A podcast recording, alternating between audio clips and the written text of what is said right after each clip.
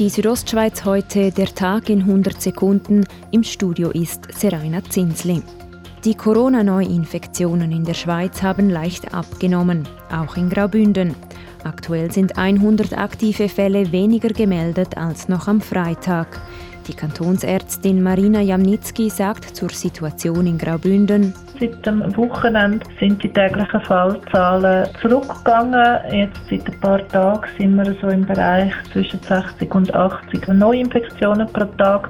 Von einer Trendwende zu sprechen sei aber noch zu früh.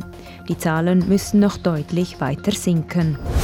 Der Homeoffice-Aufruf des Bundesrats vor rund drei Wochen kommt den öffentlichen Verkehr teuer zu stehen. Weil wieder deutlich mehr Menschen von zu Hause aus arbeiten, sind die Passagierzahlen im ÖV stark zurückgegangen. Der Direktor der RHB Renato Fasciati nennt das Minus für seine Bahn. Die Passagierfrequenzen der Rätischen Bahn sind seit dem Aufruf gesunken auf etwa 60 Prozent von der Wert der Vorjahresmonate.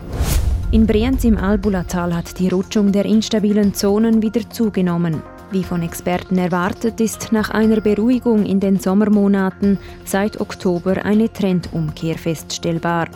Gemäß des neuesten Informationsbulletins der Gemeinde Albula Alvra sei dies auf die kalte Jahreszeit zurückzuführen.